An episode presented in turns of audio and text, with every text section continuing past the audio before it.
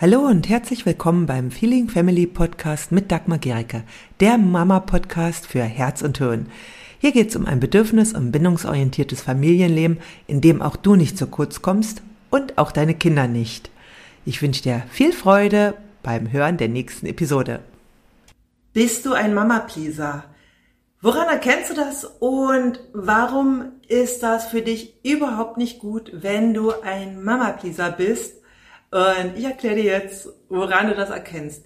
Wenn du zum Beispiel versuchst, alle Bedürfnisse unter einen Hut zu bekommen, wenn du es versuchst, allen recht zu machen, wenn es dir schwerfällt, Nein zu sagen, wenn du permanent über deine eigenen Grenzen hinausgehst, dann kann es sein, dass du ein Mama-Pleaser bist. Was ist denn ein Mama-Pleaser?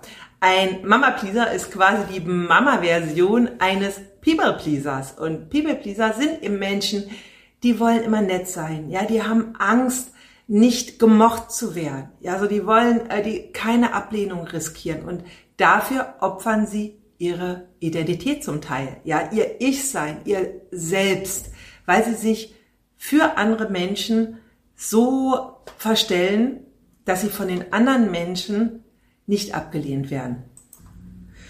Und wenn du eine Mama-Pleaserin quasi bist, ein Mama-Pleaser, dann machst du dir viele Gedanken, was andere sagen könnten über deine Erziehung, ja, oder wie du mit deinen Kindern umgehst, ja, ob du eine gute Mama bist, ja, du hast Angst vor der Bewertung der anderen und du passt dein Verhalten den anderen an, ja, deinem Partner, den, äh, deinen Eltern, deinen Schwiegereltern und wem auch immer.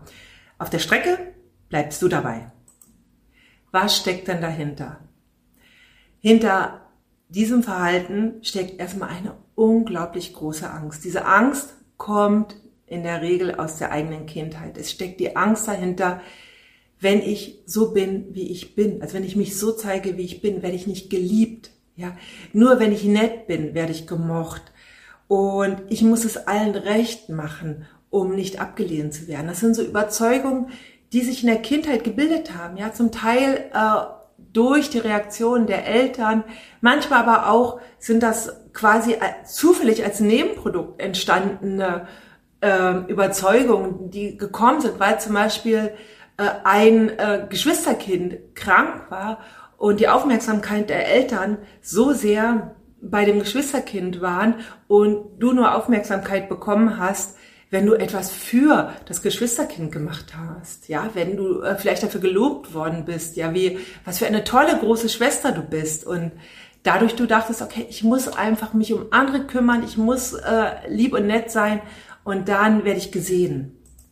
Und es kann sich auch gebildet haben, wenn zum Beispiel deine Eltern, äh, wenn sie äh, wütend waren, nur beschwichtigt worden sind, wenn du dann besonders nett warst, wenn du besonders gefällig warst, wenn du dann schnell versucht hast, alles gut zu machen, dann hat sich bei dir als Stressreaktion dieses, diese vierte Reaktion, das Vornverhalten gebildet. Das bedeutet, dass wir eben äh, unsere äh, in einer Stresssituation den anderen besänftigen wollen, indem wir die Wünsche des anderen erfüllen wollten, ja, indem wir sogar unterwürfig waren, ja, und das ist so auch etwas, was eben ganz typisch ist für Mama Pisa. Die Hoffnung ist dann, einen Konflikt zu vermeiden, zur Harmonie zu kommen und die Bedrohung zu mindern und eben auch natürlich gemocht zu werden, geliebt zu werden. Ja, es geht immer darum, diese Anerkennung, die Liebe zu bekommen.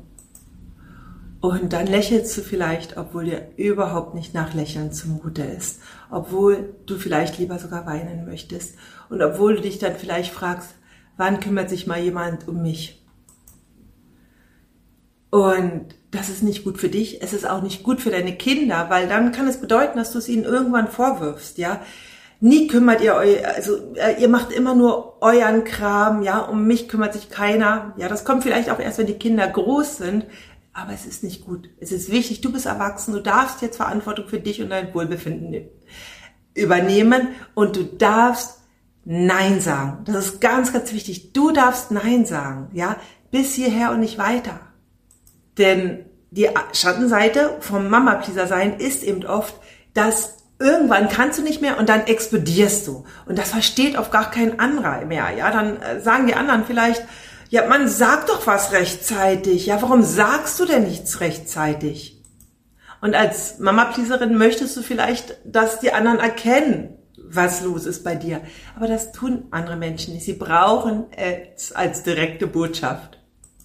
Und du brauchst jetzt als Gegenreaktion, also wenn du jetzt wirklich dich um dich kümmern willst, wenn du äh, Nein sagen willst, brauchst du das natürlich nicht unfreundlich sagen. Ja, du musst nicht jetzt als Reaktion unfreundlich werden, sondern erstmal geht es darum, dass du wirklich guckst, was brauchst du, was ist dir wichtig, aber auch welche Ängste entstehen bei dir, wenn du Nein sagst.